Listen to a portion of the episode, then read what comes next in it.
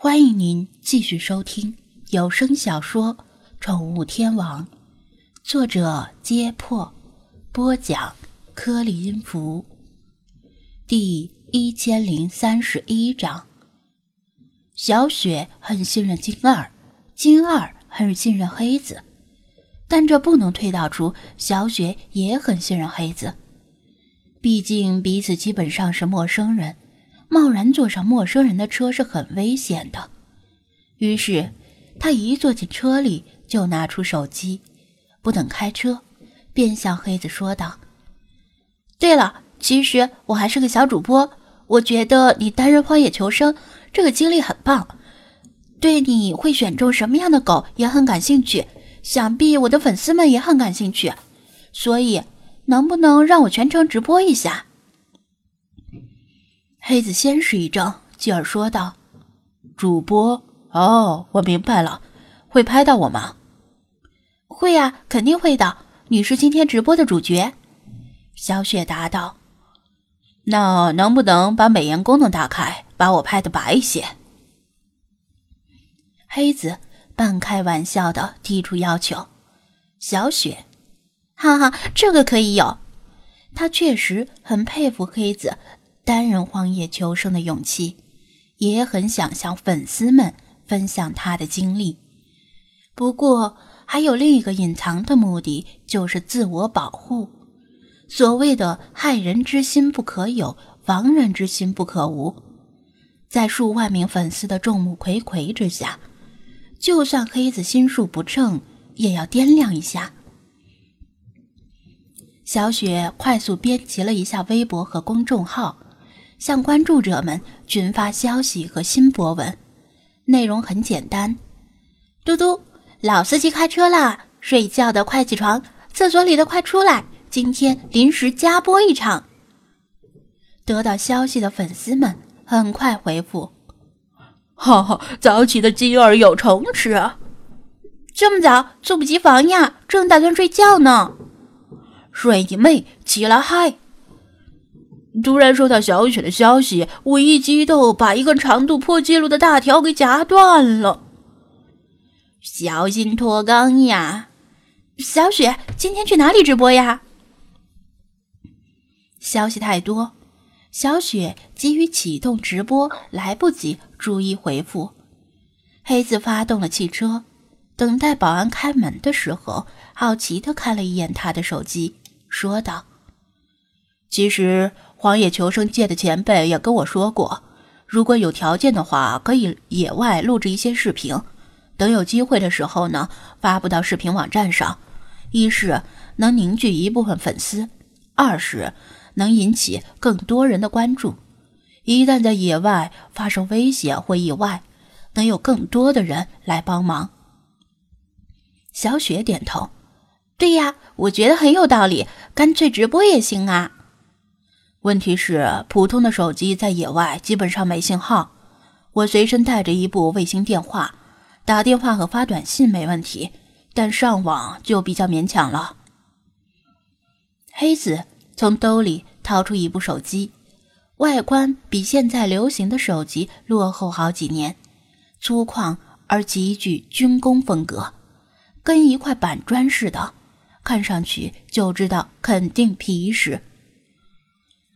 这种东西不是普通人能玩得起的，一部手机本身就要上万，通话和短信费用是正常资费的几倍，甚至几十倍。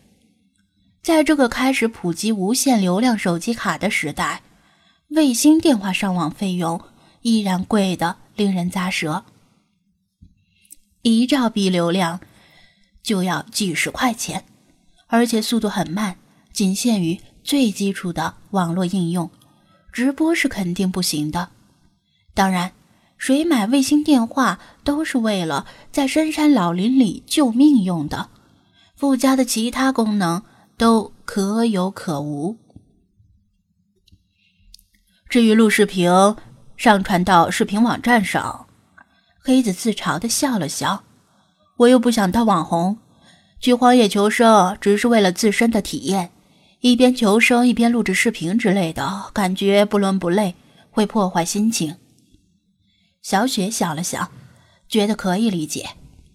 如果黑子把他荒野求生的过程录下来，放到网上，说不定能大红大紫。但他要大红大紫有什么用呢？他不差钱，才会去荒野求生的，把自身的体验放在首位。这本来就是有钱人专属的游戏。黑子驾车时离了别墅区，小雪也适时启动了直播 app。Hello，大家好，我是小雪，欢迎来到我的直播间。我们的口号是吃喝玩乐在滨海。随着招牌式的开场白，收到消息的粉丝们纷纷涌入直播间。虽然还是周末的早上。但数量相当不少。一收到小雪开播的消息，我就从美人鱼的直播间里滚出来了。容我擦擦屏幕上的口水先。我靠，不是吧？我刚才也在呀，怎么没看到你？在美人鱼的直播间里，从不发弹幕，都是屏蔽弹幕的，只默默舔屏。彼此熟悉的铁杆粉丝们互相打着招呼。他们谈论的美人鱼直播间是平台里新崛起的一位主播，小雪也慕名去看过。看过之后，只能表示那颜值真是无敌呀，让人连嫉妒的心情都没有。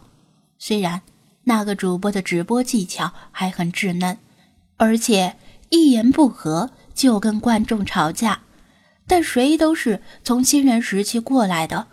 小雪刚直播时还经常冷场呢，所以她还是挺看好那位主播的。